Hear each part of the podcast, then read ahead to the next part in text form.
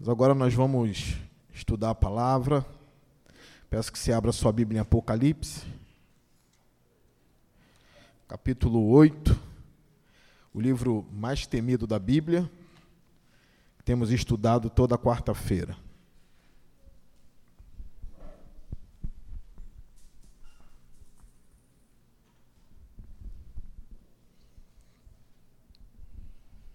Abra no livro mais temido da Bíblia. Que a nossa igreja não teme mais. Amém? Apocalipse 8. Vamos ler? Diz assim, Apocalipse 8. Quando ele abriu o sétimo selo, houve silêncio nos céus, cerca de meia hora. Vi os sete anjos que se acham em pé diante de Deus. A eles foram dadas sete trombetas. Outro anjo que trazia o incensário de ouro aproximou-se e se colocou em pé junto ao altar. A ele foi dado muito incenso para oferecer com as orações de todos os santos sobre o altar de ouro diante do trono. E da mão do anjo subiu diante de Deus a fumaça do incenso com as orações dos santos. Então o anjo pegou o incensário, encheu-o com fogo do altar e lançou-o sobre a terra. E houve trovões, vozes, relâmpagos e um terremoto. Amém. Irmãos, aqui é a abertura do sétimo selo. O sétimo selo é o último selo daquele pergaminho que eu mostrei para vocês aqui, a imagem. Só para relembrar, quem está desatando os selos desse pergaminho? Quem é que está tirando selo por selo daqui? Não é nenhum anjo forte, não é nenhum dos quatro seres viventes. Quem é que está desatando cada selo aqui em Apocalipse? Daquele rolo do pergaminho? É o Cordeiro certo? É o cordeiro, ele está tirando os selos aqui. E agora é o último selo, o sete selo. Mas para relembrar algumas coisas, eu peço que você leia aqui Apocalipse no capítulo 6, no versículo 12. Para a gente ver o sexto selo. Quando ele abriu o sexto selo, o que aconteceu? Olhem sua Bíblia versículo 12. Observei quando ele abriu o sexto selo. Houve um grande terremoto. O sol ficou escuro como tecido de crina, de crina negra. Toda a lua tornou-se vermelha como sangue, e as estrelas do céu caíram sobre a terra, como figos verdes caem da figueira quando sacudidos por um vento forte. O céu se recolheu como se enrola um pergaminho, e todas as montanhas e ilhas foram removidas de seus lugares. Então os reis da terra, os príncipes, os generais, os ricos, os poderosos, todos, escravos e livres, esconderam-se em cavernas e entre as rochas das montanhas. Eles gritavam às montanhas e às rochas: Caiam sobre nós e escondam-nos da face daquele que está sentado no trono e da ira do cordeiro, pois chegou o grande dia da ira deles, e quem poderá suportar? O sexto selo já é algo terrível aqui. Eu quero relembrar algo que eu falei para vocês. Eu não sei em que período os selos serão abertos. Eu não sei se alguns selos já foram abertos. Alguns estudiosos acreditam que há essa possibilidade de os selos já estarem sendo abertos, alguns acreditam nisso. Por exemplo, nós vivemos uma pandemia, né? Alguns insistem em dizer que foi uma fraudemia. Mas olha só, atingiu o mundo todo, sim ou não? Foram mais de 600 mil mortes no, no nosso país, não é isso? Mas o mundo todo sofreu com isso. Olha, isso quer dizer algo. Isso quer dizer alguma coisa ao mundo. Eu não posso cravar aqui que é algum selo sendo aberto. Mas nós, nós já vimos que os selos sendo abertos acontecem coisas na terra. Por exemplo, no sexto selo aqui, as estrelas caem sobre a terra. Não é isso que a gente leu aqui? Tem uma parte aqui no capítulo 6 que diz que as estrelas caem na terra, no versículo 13. É óbvio que isso aqui é o quê? Uma linguagem simbólica, porque o sol é uma estrela, sim ou não? Ele é maior ou menor que a Terra? Maior que a Terra, né? Como que o sol cai na Terra? Morre todo mundo, acaba a Terra. Agora imagine as outras estrelas que são maiores do que o sol eu não consigo nem mensurar a quantidade, ou na verdade o tamanho dessas outras estrelas. O quão maior que o Sol elas são. Não tem como, gente, uma estrela cair na Terra. Tem estrelas que são mil vezes maior do que a Terra. Usando uma linguagem hiperbólica que é infinitamente maior do que a Terra. Você sabia disso? Você vê um pontinho, mas ela é infinitamente maior que a Terra. Usando uma hipérbole aqui, uma linguagem exagerada. Estrelas não caem sobre a terra. Então é uma linguagem o quê? Figurada. Não fique como aqueles crentes ficam esperando estrela cair na terra que não cai. Mas é uma linguagem que significa o quê? A terra será sacudida. Coisas horríveis acontecerão na terra. Aqui, outras linguagens, o sol, né, muda a cor dele, muda a cor da lua, né? A lua tornou-se vermelha como um sangue. Eu lembro uma vez que a gente estava saindo para comprar o piso da igreja e um dos irmãos do carro falou: Pastor, a lua está com cor de sangue. Estava meio avermelhada, né? Não, mas isso não é o Apocalipse, não. São linguagens simbólicas. Tá? São simbolismos aqui sendo usados. Então, cuidado com a literalidade. Ou tomar como literal. Mas olha o 8. Olha o que, que acontece no 8. Enfim, o sétimo selo é aberto pelo cordeiro. A linguagem é essa. Quando ele abriu o sétimo selo, houve silêncio nos céus cerca de meia hora. É óbvio. É o tempo que João calculou, provavelmente. Meia hora de silêncio nos céus quando o último selo foi aberto. O que, que seria esse silêncio aqui? Alguns defendem que esse silêncio, isso aqui seria espetacular, se fosse verdade, e é possível que, que, que seja verdade sim. Que esse silêncio está ligado às orações dos santos.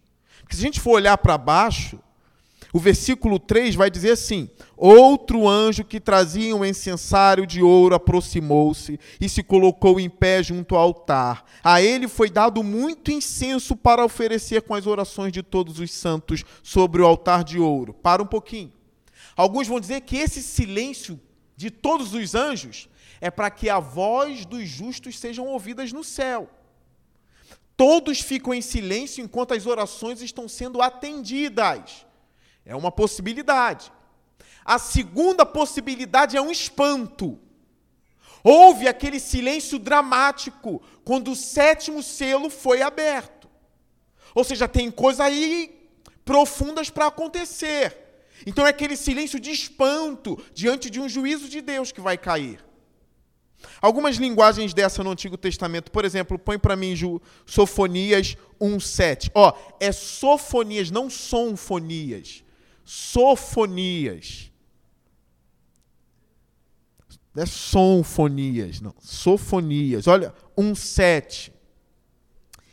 Calem-se diante do soberano, o Senhor, pois o dia do Senhor está próximo. Então, há um silêncio quando o dia do Senhor está próximo. O sétimo selo parece esse boom. Olha, isso está chegando. calem-se, há um silêncio no céu, porque o grande dia vai chegar, ele está chegando. O Senhor preparou um sacrifício, consagrou os seus convidados. Aí vai entrar a linguagem de Sofonias, tá no Antigo Testamento. Mas fato é, tem silêncio diante de Deus, porque o dia dele está chegando. Sofonias 1,7. Agora, Zacarias 2,13. Uma outra linguagem. Zacarias 2,13. Aquietem-se todos perante o Senhor, porque ele se levantou de sua santa habitação. Depois disso, ele me mostrou o sumo sacerdote Josué diante do anjo do Senhor e Satanás à sua direita para acusá-lo. Aí vai entrar uma batalha entre Josué e o diabo. Um sacerdote chamado Josué que tem as vestes sujas e o diabo acusa ele. Mas essa cena está acontecendo diante de Deus. Então, aquete-se todos perante o Senhor, porque ele se levantou da sua habitação. É a ideia de um rei que se levanta para a batalha. Tá bem? Então há silêncio no céu quando isso acontece. Então, a abertura do sétimo selo caracteriza um silêncio nos céus. Vocês lembram que estava tendo barulho nos céus? Adoração ao Cordeiro, festa nos céus. Agora acontece um grande silêncio durante meia hora. Pode ter sido meia hora nos cálculos do apóstolo João, tá bem? Olha o versículo 2. Vi os sete anjos que se acham em pé diante de Deus. A eles foram dadas sete trombetas. João continua vendo as coisas na glória de todos os homens da Bíblia, João foi o que mais viu as coisas de Deus. Isaías teve visão, Ezequiel teve visão, mas de todos os homens, João foi aquele que se aproximou e viu coisas terríveis. Quando a gente usa a linguagem coisas terríveis, não significa que são coisas ruins, não. São terríveis aos nossos olhos. Qual é a linguagem do crente? O crente normalmente fala assim: Deus é tremendo, é ou não é? Deus é tremendo. Deus é terrível. Não é? É possível até usar uma linguagem assim: que beleza tremenda.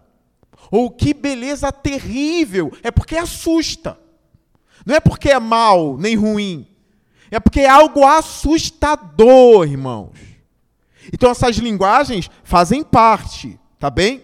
Então olha só, ele viu essas coisas terríveis e agora o que ele vê coisas que ninguém falou, pelo menos na nossa escritura.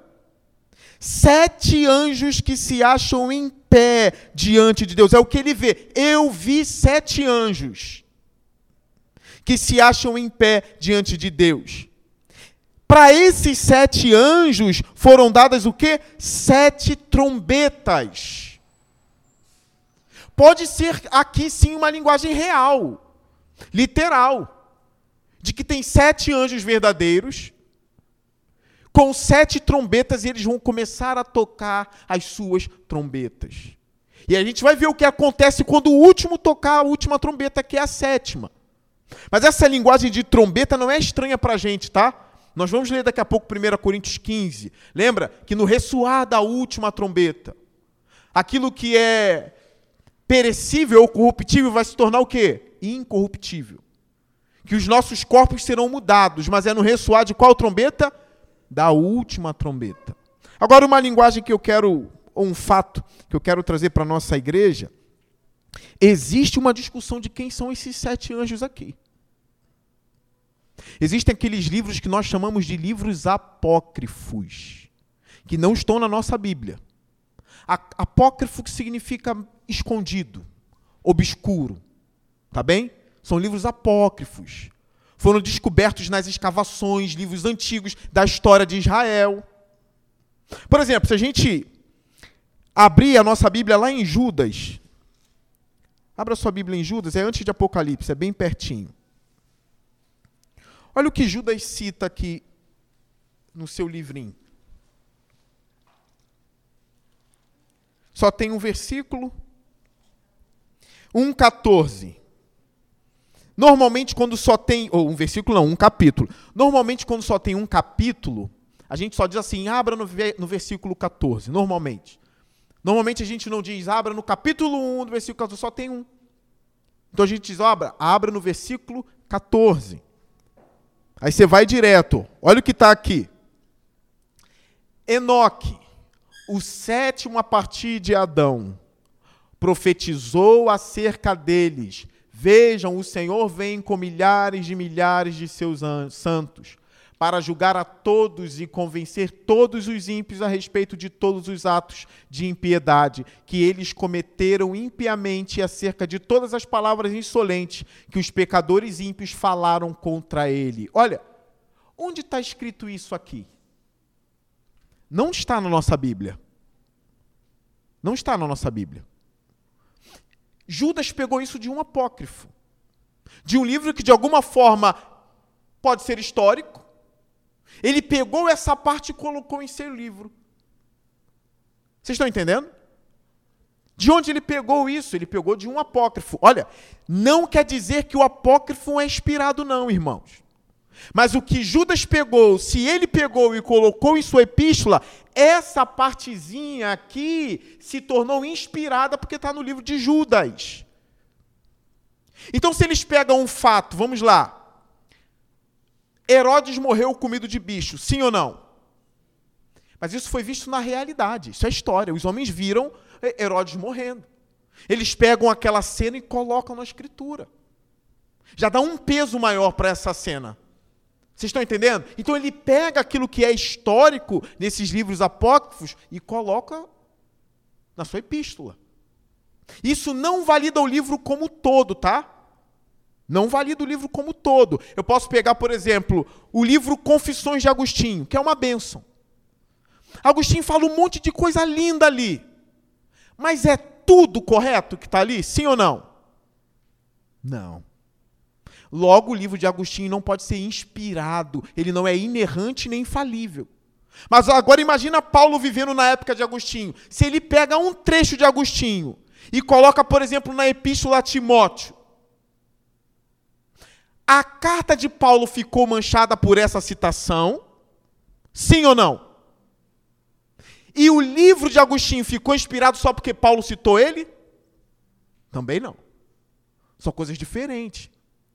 Paulo chegou a citar os poetas gregos em Atenas e colocou a citação deles lá. Não fez com que eles fossem o quê? Infalíveis. Tá bom, irmãos? Então Judas cita aqui um apócrifo. Tá bem? Agora, Pasmem com isso aqui. Os estudiosos insistem que no livro de Enoque tem sete anjos que estão diante de Deus. E agora? E cada um tem um nome. Eu procurei a fonte e encontrei seis anjos que estão diante de Deus. Um deles vocês conhecem. Ou dois deles. Que são chamados de arcanjos. Gabriel está lá. Então, ali Gabriel é um arcanjo. Miguel. Tem o Rafael. Olha isso. Tu baixou, Ju? Põe para mim, por favor. Vai aparecer aqui o livro de Enoque. Tem livro, pode ser comprado, tá? Olha aqui. Eu mandei para Ju, ela baixou.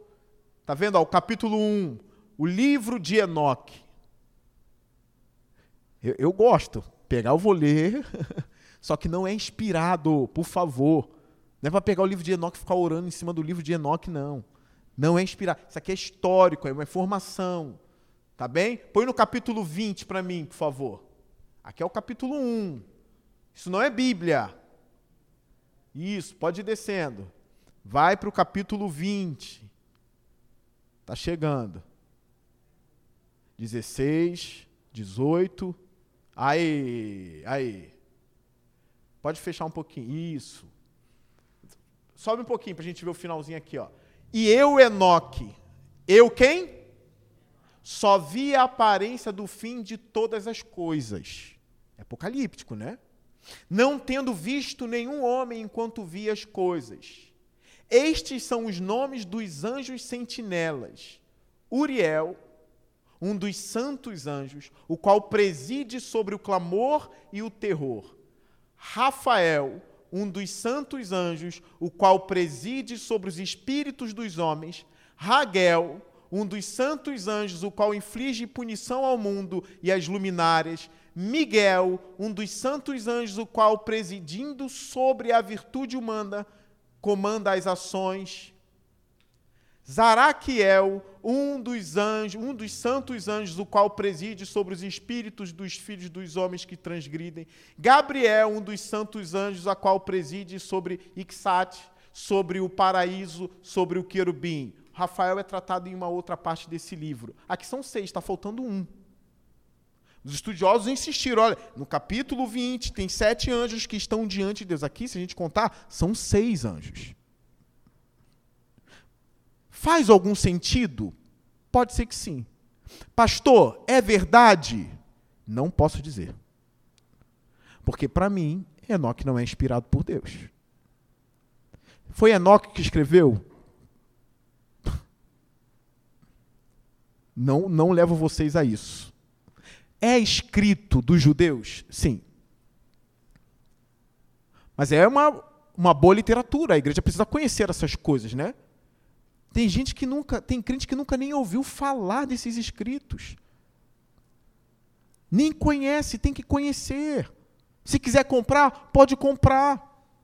Só leia como não inspirado. Agora, se a gente for para a nossa Bíblia, Lucas 1, 19, olha o que diz. Lucas capítulo 1, 19. Agora é Bíblia. Agora é Judas. Oh, Lucas, perdão.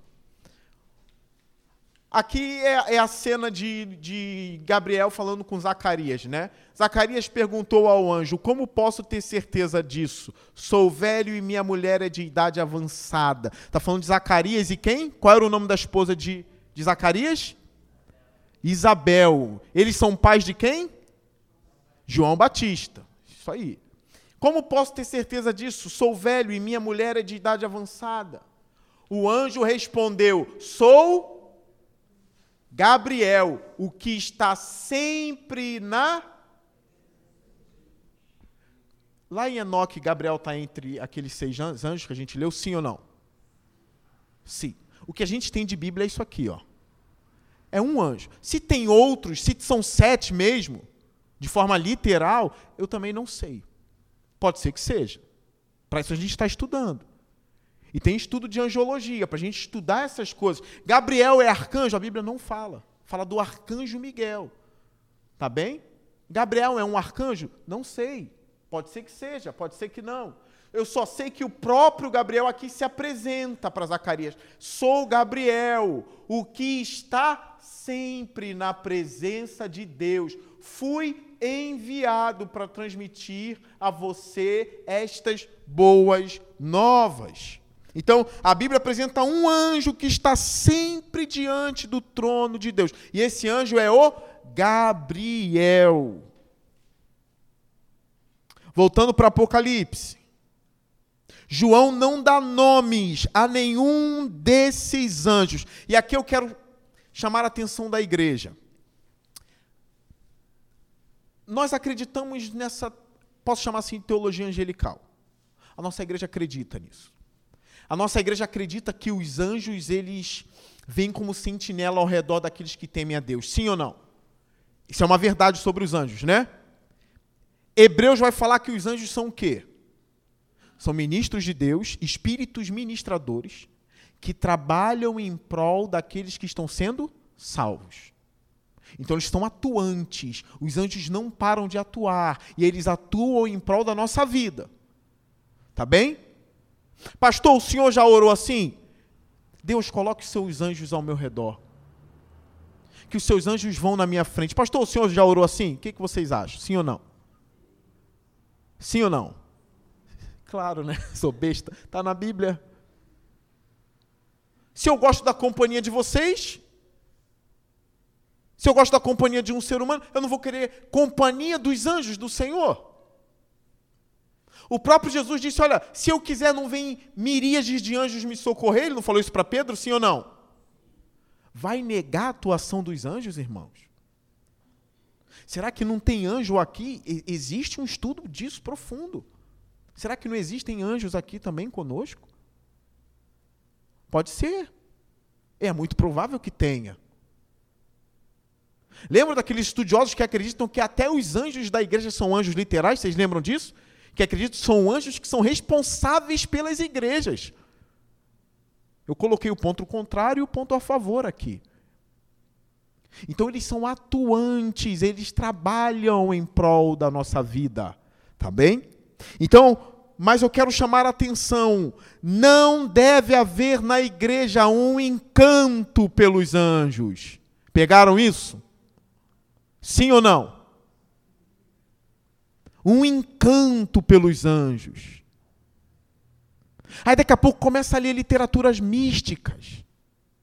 Pega o compasso, gire três vezes para a direita, três vezes para a esquerda, e de esquerda invoca o anjo tal. Nunca façam isso.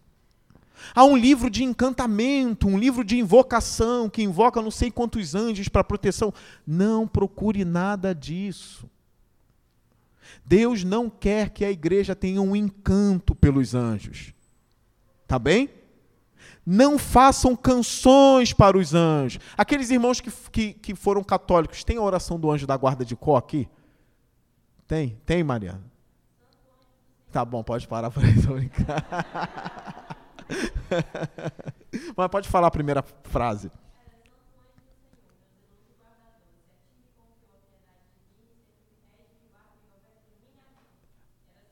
Tá vendo?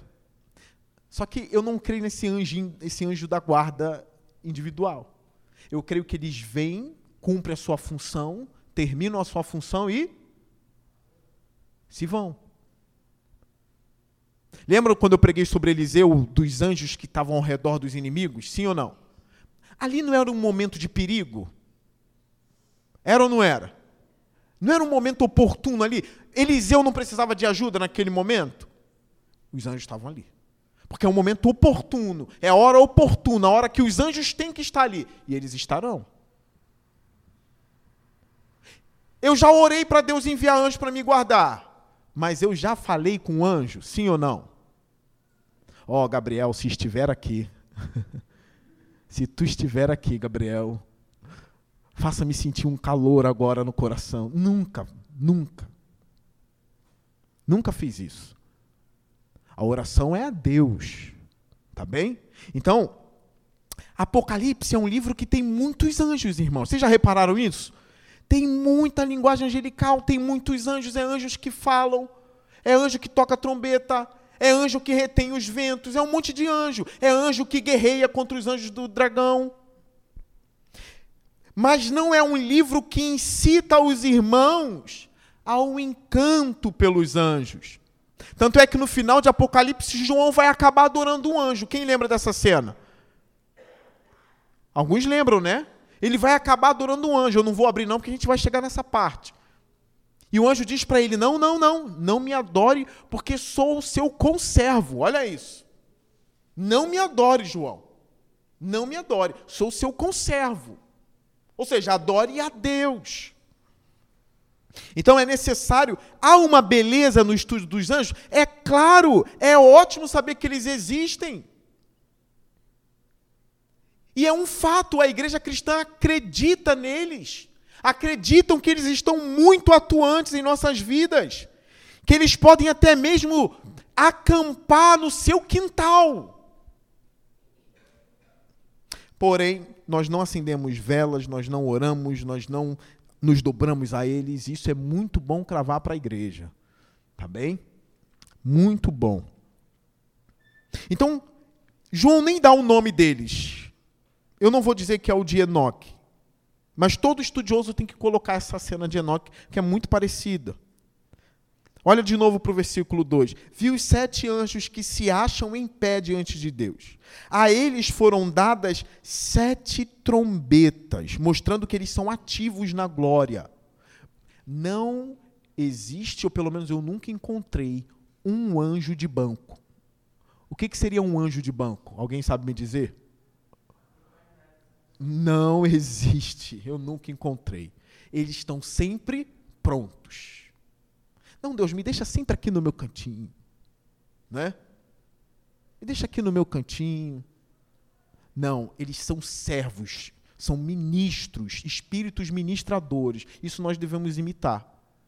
Porque tem irmão que fala assim: eu não quero fazer nada, me deixa só aqui no cantinho, eu só sirvo para ficar sentado. Aí nós devemos aprender com eles a lição. Não, nós somos sentinelas também. Nós estamos sempre prontos. Entende? Sempre prontos. Nós também somos atuantes, nós devemos imitar eles nesse sentido. Tá bem? Sempre prontos e sempre dados à adoração pública, o que eles são também. Anjos adoram adorar. Gravam isso. Anjos adoram adorar. E nós também devemos ter esse sentimento. Versículo 3. Outro anjo, ou seja, não é nenhum desses sete, agora aparece um outro anjo que trazia um incensário de ouro, aproximou-se e se colocou em pé junto ao altar. Olha isso. Se tem altar, provavelmente aqui tem sacrifício, alguma coisa apontando para esse sacrifício. É claro que não terá animal morto aqui, mas é uma linguagem de sacrifício, tem um altar. Ele está trazendo um incensário. Ele se aproxima, ele se aproxima junto a esse altar. Continuação do texto. A ele, ou seja, a esse anjo, foi dado muito incenso. Irmãos, o que, que significa incenso no Antigo Testamento? Crente não acende incenso em casa, né? Mas no Antigo Testamento tinha incenso literal. Mas o que, que significava esse incenso no Antigo Testamento, quando o sacerdote pegava? e acendia o incenso. O que, que significava isso? Um simbolismo da subida da oferta e também da oração. Não é isso? Agora presta bem atenção em mim. O incenso sobe, né? Não é isso? É a fumaça. Isso simboliza o subimento da oferta e da oração. Há até alguns que fazem um paralelo com, os, com o levantar das mãos na igreja. Eu já ensinei isso para alguns aqui e eu quero trazer de volta. O levantar das mãos enquanto se canta é um ato simbólico. Vocês sabiam disso? Tem gente que acha que quando levanta a mão, é como se as mãos fossem duas tomadas. Que a energia do céu pega, né? Vamos inverter é um símbolo de que a minha adoração é para o alto. Estão percebendo isso aqui? E de que assim como os incensos subiam, as minhas mãos apontadas para o alto, apontadas para o alto, é a minha adoração subindo. Quando você adorar na igreja, agora você vai ter isso em mente, né? Está aqui. É símbolo. Israel trabalhava com símbolo, não tem problema a igreja também usá-los. E tem orações também no Antigo Testamento com as mãos levantadas. Tá? Então aqui, ó, o incenso simboliza isso, a oração subindo. Tanto é que olha o que, vem logo depois dessa palavrinha. Ele tem um incensário de ouro, ele está diante do altar, e aí ele foi dado muito incenso para oferecer com as orações de todos os santos. Aí tem um debate o incenso, ele é separado das orações ou o incenso é a oração? Um grande erudito no livro do Apocalipse diz que é a oração.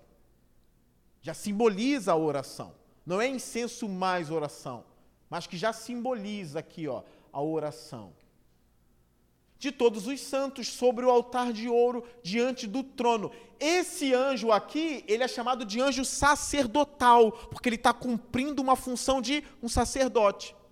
Alguns teólogos vão dizer que ele é Cristo. Não, não tem evidência nenhuma no texto para dizer que esse anjo é Jesus.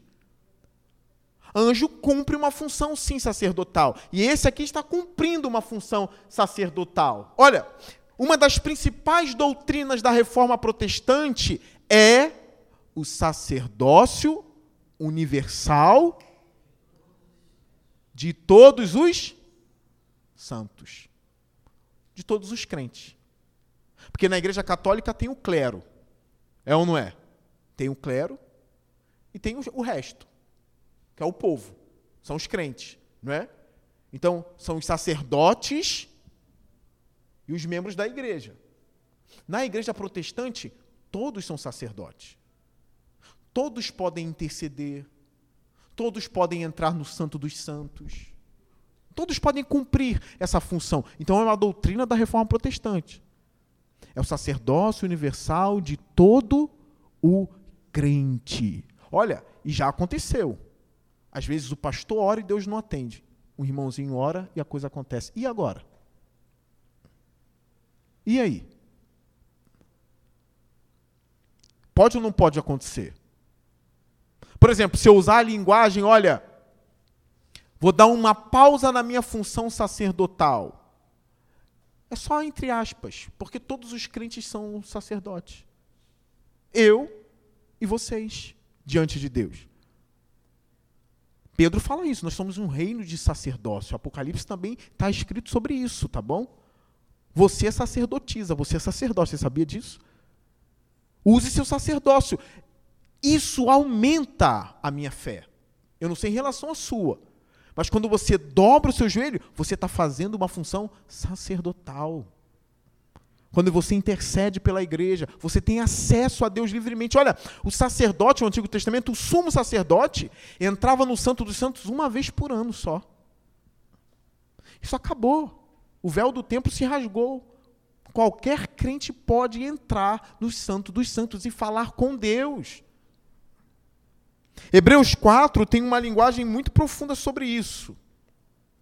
Olha o que está escrito em Hebreus 4. Isso aqui não é só para o pastor da igreja, é óbvio que não é.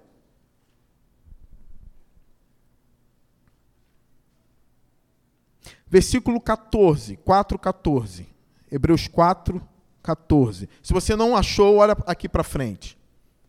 Olha a linguagem de Hebreus. Portanto, visto que temos um grande sumo sacerdote que adentrou os céus, isso não é o Papa, não. Isso não é o Papa, não. Tá bom? Não é nenhum padre católico, nada disso. Jesus, o Filho de Deus, apeguemos-nos com toda firmeza à fé que professamos pois não temos um sumo sacerdote que não possa compadecer-se das nossas fraquezas, mas sim alguém que, como nós, passou por todo tipo de tentação, porém sem pecado. Assim, qual é a conclusão disso tudo? Aproximemo-nos do trono da. É só um homem que pode se aproximar? Ou é só uma categoria dentro da igreja? Ou são todos os crentes aqui? Todos somos sacerdotes, mas sumo sacerdote tem quantos? Um, não é? Que é Jesus. E por tudo que ele fez, a conclusão, aproximemo-nos do trono da graça. Com que, irmãos? Com toda a confiança. É assim que tu ora ou não? Tem que ter uma revolução na nossa vida de oração. Você precisa saber o que você está fazendo quando ora e como orar. E como se achegar a Deus em oração. Você tem que saber o que está acontecendo naquele momento em que você ora. Olha o que está acontecendo e olha o que, você tem que carregar consigo: confiança. O trono aqui não é chamado de trono de juízo. O trono aqui é chamado de trono de quê? Da graça. Pastor, mas eu estou tão me sentindo tão imundo hoje, o que, que eu faço? Por enquanto, o trono não é chamado de o trono do julgamento. Por enquanto, ele é chamado de o trono da graça. Viram isso? Então é hora de se achegar com confiança, a fim de que de recebermos misericórdia e encontrarmos graça que nos ajude no momento da quem não ora não tem isso. Quem não ora não tem isso. Tem um sumo sacerdote por nós lá em cima, irmãos, que é chamado em Hebreus de filho de Deus tem um sumo sacerdote, e por ele eu entro lá. Agora, se não há oração na igreja, se você não se sente um sacerdote, se você acha que não pode entrar nesse lugar, você está lascado. É por isso que é uma doutrina fundamental para os protestantes. O sacerdócio universal de todo crente. Nós podemos entrar lá e receber misericórdia se entrarmos com confiança. Nós também vamos encontrar, óbvio, no trono da graça se encontra o quê? Graça. Para quê? Para nos ajudar no momento da necessidade. Pastor, eu estou nesse momento, o que eu faço? Ore, sacerdote. Ore, sacerdote. Voltando para Apocalipse 8, esse anjo aqui ele é chamado de, de anjo sacerdote, porque cumpre uma função sacerdotal de oferecer o incenso ali diante do altar de Deus. Esses incensos são as orações dos santos, não dos anjos, são as orações dos santos. Agora, Aqui nesse caso são é, é, qualquer oração.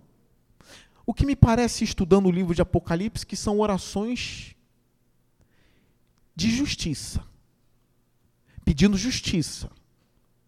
As almas que estavam diante do altar de Deus pediam justiça em oração, né? Aqui a besta já está perseguindo a igreja. Qual é a oração da igreja na grande tribulação? Qual deve ser? Oh, meu Deus, tem misericórdia do anticristo. A besta, meu Senhor, cubra ela com a tua, com a tua graça. É assim a oração dos santos? Hã? Oh, essa besta maligna, Senhor, converte o coração dela. Aproveita, salva o diabo, Senhor Deus. Essa é a oração da igreja. É por isso que existem as orações nos salmos que são chamadas de orações o quê? imprecatórias. São como orações de maldição. É um termo que escandaliza. Não é bem isso, não, é só para você se assustar. Você já fez uma dessa? Nem sei se a gente tem. Talvez hoje tenha, né? Senhor, não deixe esse homem viver muito tempo, dependendo de quem é. Mas agora, se eu estou num campo de concentração nazista, eu vou orar como para o Hitler? Minha família está morrendo. Quem pesava 80 quilos está pesando 30. Como que a igreja ora? Porque eu já vi teólogo dizer, olha, na parte dos salmos em que ele pede para Deus destronar os inimigos, eu não leio. Eu já vi teólogo fazer isso. Eu não leio, não, porque Jesus nos ensinou assim. São contextos, irmãos, contextos. Aquele próprio Jesus agora, a ira do cordeiro, as pessoas vão gritar para a pedra cair sobre as suas cabeças. Não é isso que a gente leu no capítulo 6? Contextos têm que ser levados a sério na leitura da Bíblia. Que eu ia orar como? Pelo Hitler. Ora, o salmo que mais choca as pessoas é o Salmo 137. Põe para mim. Alguns pastores assim, não leia na igreja esse salmo. Como não? Tem que ler, está na Bíblia. Ó, junto aos rios da Babilônia nós nos sentamos e choramos com saudade de Sião. A Babilônia fez bem a Israel? Ou destronou Israel? Destronou, né? Imagine você vendo um, um judeu morrendo na mão dos babilônios. Só um. Qual seria a sua oração? Agora continua o salmo. Ali nos salgueiros penduramos as nossas harpas. Penduraram. Ali os nossos captores pediam-nos canções, os nossos opressores exigiam canções alegres, dizendo: cantem para nós uma das canções de Sião. De, né? Deboche dele, do, dos babilônios. Como poderíamos cantar as canções do Senhor numa terra estrangeira? que a minha mão direita dê fim, ó Jerusalém, se eu me esquecer de ti. Que me grude a língua ao céu da boca se eu não me lembrar de ti e não considerar Jerusalém a minha maior alegria. Lembra-te, Senhor, dos Edomitas e do que fizeram quando Jerusalém foi destruída, pois gritavam: arrasem-na, arrasem-na, até os alicerces.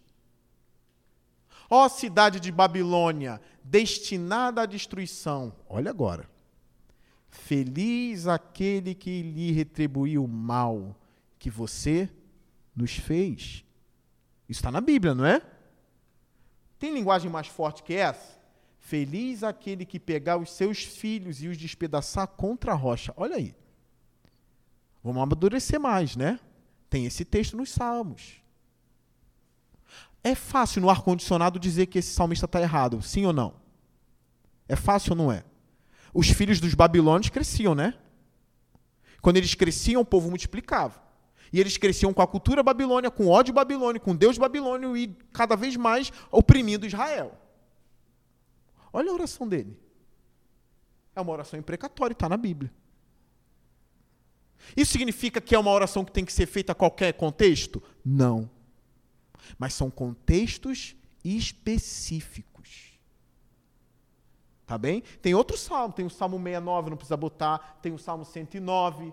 Eu te louvarei, Senhor, de todo o coração, diante dos deuses cantarei. O louvor só canta essa parte, né? Tem um louvor, né? Eu te louvarei, Senhor, de todo o meu corpo. Quem lembra disso? Na presença dos anjos, a ti cantarei louvor. Mas a parte daqui não, não, tem, não, não tem como. Dizem, pastor, nem leia isso. Tem que ler, irmão. Porque eles estavam passando por coisas que a gente nunca passou na vida. Pode tirar, Ju. Para ninguém entrar em pânico. Agora, vá no YouTube ou no Google, tenta achar um vídeo das pessoas dentro do campo de concentração nazista. Parecem zumbis, irmãos. E agora, como orar? O que fazer? Como clamar? Como cantar canções de alegria num campo de concentração? O que o comunismo fez no mundo? Gente morrendo de fome por causa deles. Qual é a oração dos crentes? Derruba, Senhor Deus. Derruba-os dos tronos deles, Senhor.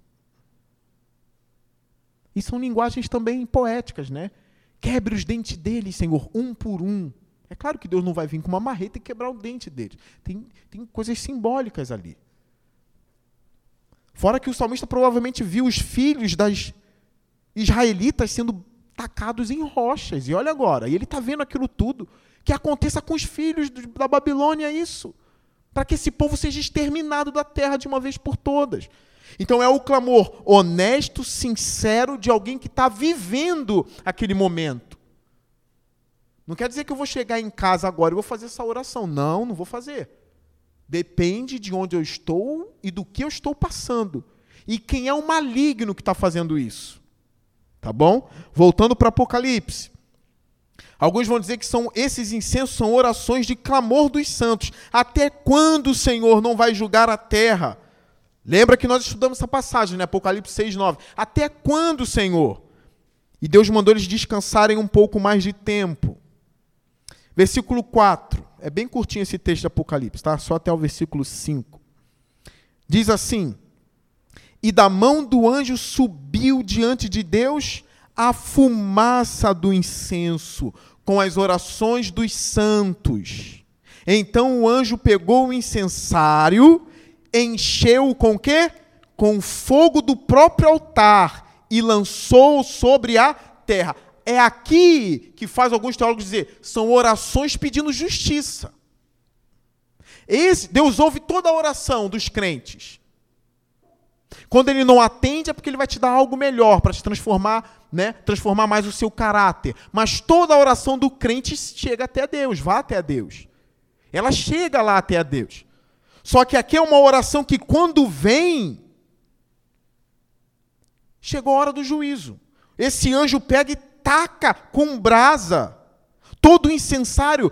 Onde? Sobre quem? Sobre a terra. E o que, que acontece quando ele faz isso? E houve trovões, vozes, relâmpagos e um terremoto. É uma linguagem de juízo. Lembra quando as pessoas não queriam se aproximar do Monte Sinai, onde só Moisés se aproximava? Tinha terremoto, trovões, dá medo, é um espanto. Então aqui é linguagem de juízo mesmo sobre a terra. Tem uma linguagem sobre fumaça subindo no bom sentido para a igreja. Efésios 5:2, por favor, Ju. Depois Filipenses 4:18. 5:2 Efésios, ó. E vivam em amor, como também Cristo nos amou e se entregou por nós, como oferta e sacrifício de aroma agradável a Deus. Sempre que você lê isso, o aroma, lembra da fumaça subindo. Tá bem? Então o sacrifício de Cristo foi o que diante de Deus? Como um aroma. Quer ver uma passagem que a gente nem precisa abrir, mas que está na cabeça de vocês? Vocês lembram de Cornélio em Atos 10? Que ele dava oferta aos pobres, lembra disso? Ele ajudava as pessoas financeiramente. A Bíblia fala que essas ofertas subiam diante do trono de Deus. Vocês sabiam disso? Não é dinheiro subindo, é esse ato dele de ofertar, estava agradando a Deus e vindo com um cheiro suave à narina de Deus. Deus aprovando esse ato. Filipenses 4,18, tem mais um texto aqui, no sentido positivo, tá? Recebi tudo e o que tenho é mais que suficiente. É a igreja que ajudou Paulo. Estou amplamente suprido agora que recebi de Epafrodito os donativos que vocês enviaram. Donativo é o quê? Por exemplo, quem sabe o que são donativos aqui? Oi? Doações, ofertas que vocês enviaram. São uma oferta de quê? Aroma suave, um sacrifício aceitável e agradável a Deus. Existem atos dos santos que sobem como sacrifício agradável ao nosso Deus. São atos de misericórdia, de piedade. São incensos cheirosos chegando à presença de Deus. Entendem isso?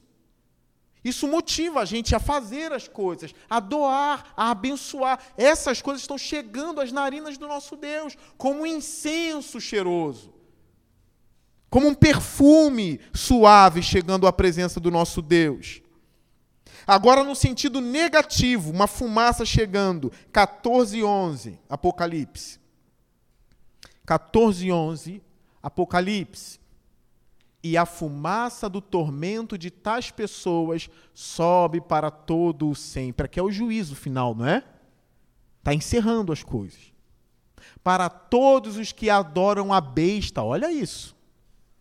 E a sua imagem, e para quem recebe a marca do seu nome, não há descanso, dia e noite. Olha, e a fumaça do tormento de tais pessoas sobe para todo o sempre. Aqui está a perseverança dos santos que obedecem aos mandamentos de Deus e permanecem fiéis a Jesus. Então ouviu uma voz dos céus dizendo: Escreva, felizes os mortos que morreram no Senhor. De agora em diante, diz o Espírito, sim, eles descansarão das suas fadigas, pois as suas obras os seguirão. O descanso para a alma dos santos. Irmãos, esse texto aqui do sétimo selo sendo aberto é o último selo daquele pergaminho. Ele se encerra dizendo que quando o anjo taca esse fogo na terra, houve barulho de trovões, de vozes, de relâmpagos e um terremoto. Olha, é óbvio que o povo não vai ver fogo caindo do céu, uma bandeja virada. Não mas são juízos sucessivos de Deus caindo sobre a terra. Eu não acho bom você ser cético em relação a isso, porque o mundo não anda nada bem. Não anda nada bem. Jesus nos ensinou a olhar até mesmo as estações, as coisas que estão acontecendo no mundo. Nós não somos daqueles que dormem, nós estamos atentos. Essas coisas vão acontecer, irmãos. Juízo de Deus caindo sobre a terra. Olha, eu estou junto daqueles teólogos que dizem assim: de alguma forma, isso também será um alarme para os dispersos acordarem, tá bom? E para os ímpios se converterem. Vai ser um alarme isso aqui. O próprio C.S. Lewis diz que o sofrimento é o megafone de Deus, tá? Berrando no ouvido dos homens diante de um mundo de sofrimento. É o megafone. Para despertar as pessoas. O mundo não é um paraíso. A gente não está aqui para construir a nossa casa aqui, a nossa morada aqui. O juízo de Deus está vindo sobre o mundo, irmãos. Agora, lembrando dos estudos passados, nós somos selados, não cairá uma gota desse, desse juízo sobre a nossa cabeça. Mas nós veremos o que está acontecendo e nós veremos o que vai acontecer. Tá? Não é brincadeira. Para terminar, eu quero dizer o seguinte: os céus já estão prontos para o dia do juízo. Os anjos já estão colocados nas suas funções. Eles vão obedecer a Deus. Quando é para tocar a trombeta, eles tocarão. Quando o último tocar, o juízo de Deus vem. O selo também. O último anjo vai tirar o sétimo selo. Essas coisas vão acontecer. Depois tem as taças. E a gente vai se aproximar ou se aprofundar um pouco mais disso tudo. Eu quero terminar o estudo de hoje lendo com vocês 1 Coríntios 15. Onde Paulo, já fora de uma linguagem apocalíptica, cheia de símbolos, ele fala de coisa literal. Ele está escrevendo para uma igreja aqui. Apocalipse 15, aqui a gente encerra.